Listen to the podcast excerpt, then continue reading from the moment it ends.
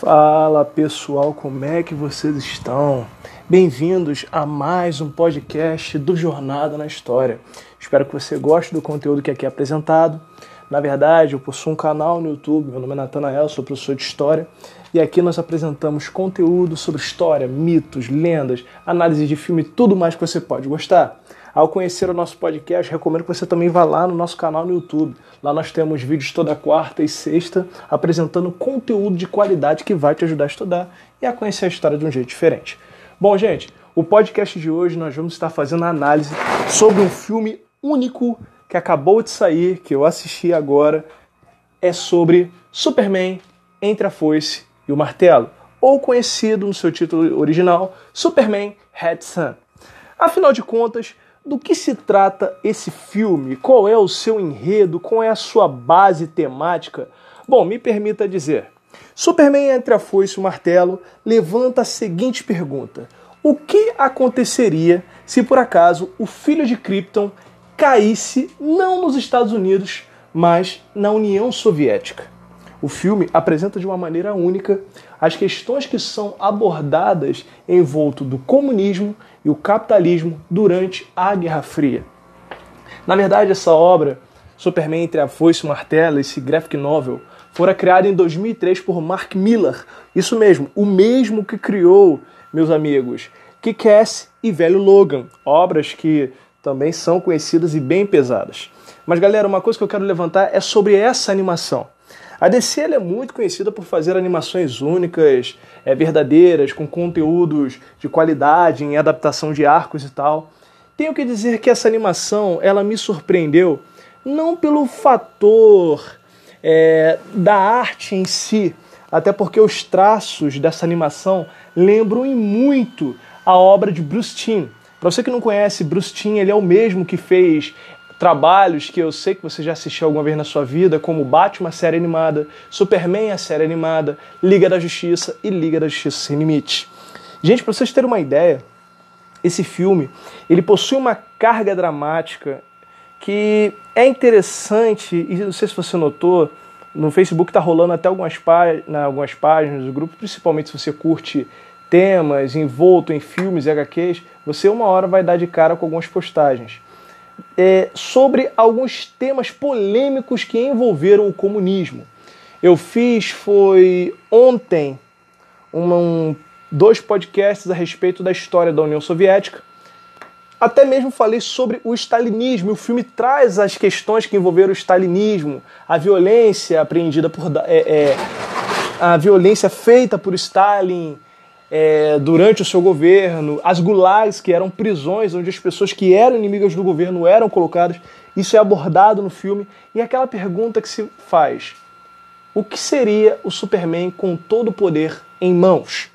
Uma coisa que eu gostaria de chamar sua atenção é um certo paralelo que se faz entre esse Superman e o Superman de Injustice. Para você que não conhece o Superman de Injustice, é simplesmente um, uma versão do Super, aonde ele enlouquece pela morte da Lois e a morte de seu filho. O responsável por isso fora o Coringa. Superman, num ato de loucura, acaba matando o Coringa, implantando um regime ditatorial no mundo. A história em volta nisso, tanto que gerou dois games seguidos, que foi um sucesso total, enfim. Mas voltando aqui para essa animação. A animação ela vai trazer essas questões políticas que também são abordadas na HQ, que nos surpreendem e, e chamam a atenção de algumas coisas, principalmente no período no qual nós estamos vivendo, das questões políticas do mundo, governos que dizem que são os melhores, e algumas questões se levantam no filme como quem é o vilão? Todo filme tem o herói, certo? Que normalmente é o protagonista, e também nós temos o vilão. E afinal de contas, quem é o vilão em Superman Red Sun? Uma das coisas que você tem que notar é que o filme ele traz um enredo bem trabalhado e desenvolvido que no final você para e analisa que algumas convicções podem mudar e modificar a visão de um homem. Eu não vou ficar dando muito detalhe em alguns aspectos, até para que não aconteça de você tomar o spoiler e você quer assistir o filme.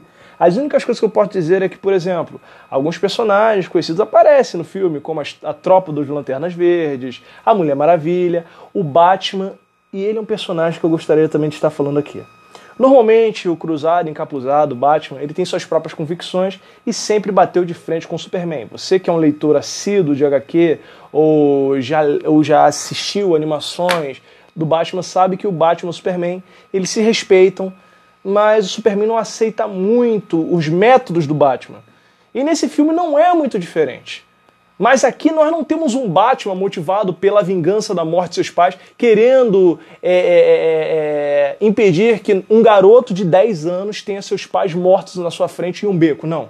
Aqui nós temos um Batman com outras modificações e até mesmo ultrapassando determinados é, ideais que o próprio personagem tem.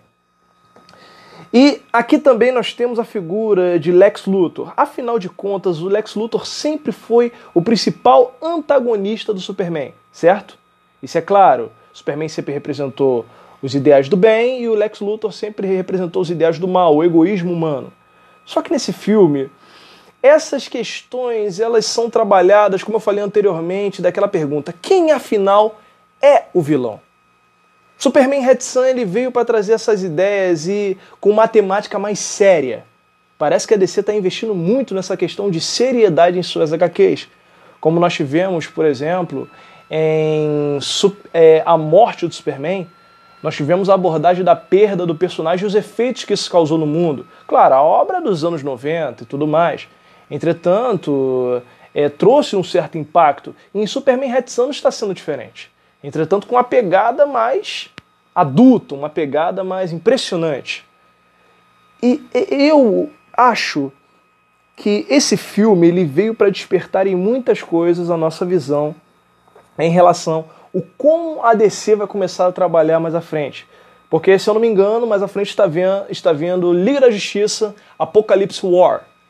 Eu não me recordo direito o título desse arco que teve no passado, e você que é o meu ouvinte, entre em contato comigo lá no meu Instagram, natan.spires93, vai lá, vem bater um papo e me diz o nome desse arco, aonde há uma guerra, eu acredito que seja Apocalipse War mesmo, que a Liga da Justiça e alguns heróis vão contra Darkseid, e quem mata o Darkseid é o, é o próprio Batman, e nisso o Darkseid acaba matando o Batman com o raio ômega, e na verdade o Batman não morre, a alma dele é transportada ao passado e ele vai enfrentando algumas situações até conseguir retornar ao seu corpo, surgindo assim sagas como Batalha pelo Manto ou Batman Rest in Peace. Será que nós vamos ter animações investindo nessa saga? Será que vamos ter novamente o Asa Noturna vestindo o manto do Batman e até mesmo introduzindo Red Robin, que até então não apareceu nas animações do Batman até agora,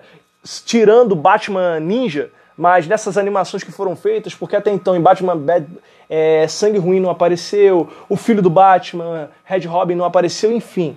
Será que também vamos ter a introdução de Jason Todd nessas animações? Tudo isso, galera, é uma coisa que temos que observar para o futuro. E você, já assistiu o filme? Já leu a HQ? Recomendo que você faça isso, porque alguns detalhes das HQs vocês têm que compreender o seguinte, gente. Quando a pessoa vai fazer a animação de uma determinada HQ, há modificações. Muita gente fica insatisfeito com isso, muita gente não quer compreender, porque, galera, se fosse adaptar tudo, iria ficar mais de duas horas, mais de três horas de filme. E não tem como, a renderização é difícil, fazer uma animação é difícil. Para quem é designer, para quem trabalha nessa área, sabe a dificuldade que é fazer quadro por quadro, não é como um filme live action.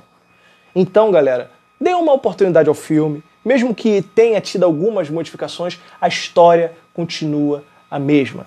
E fique com essa pergunta em sua cabeça. Em Superman Red Sun, quem afinal de contas é o herói e quem é o vilão?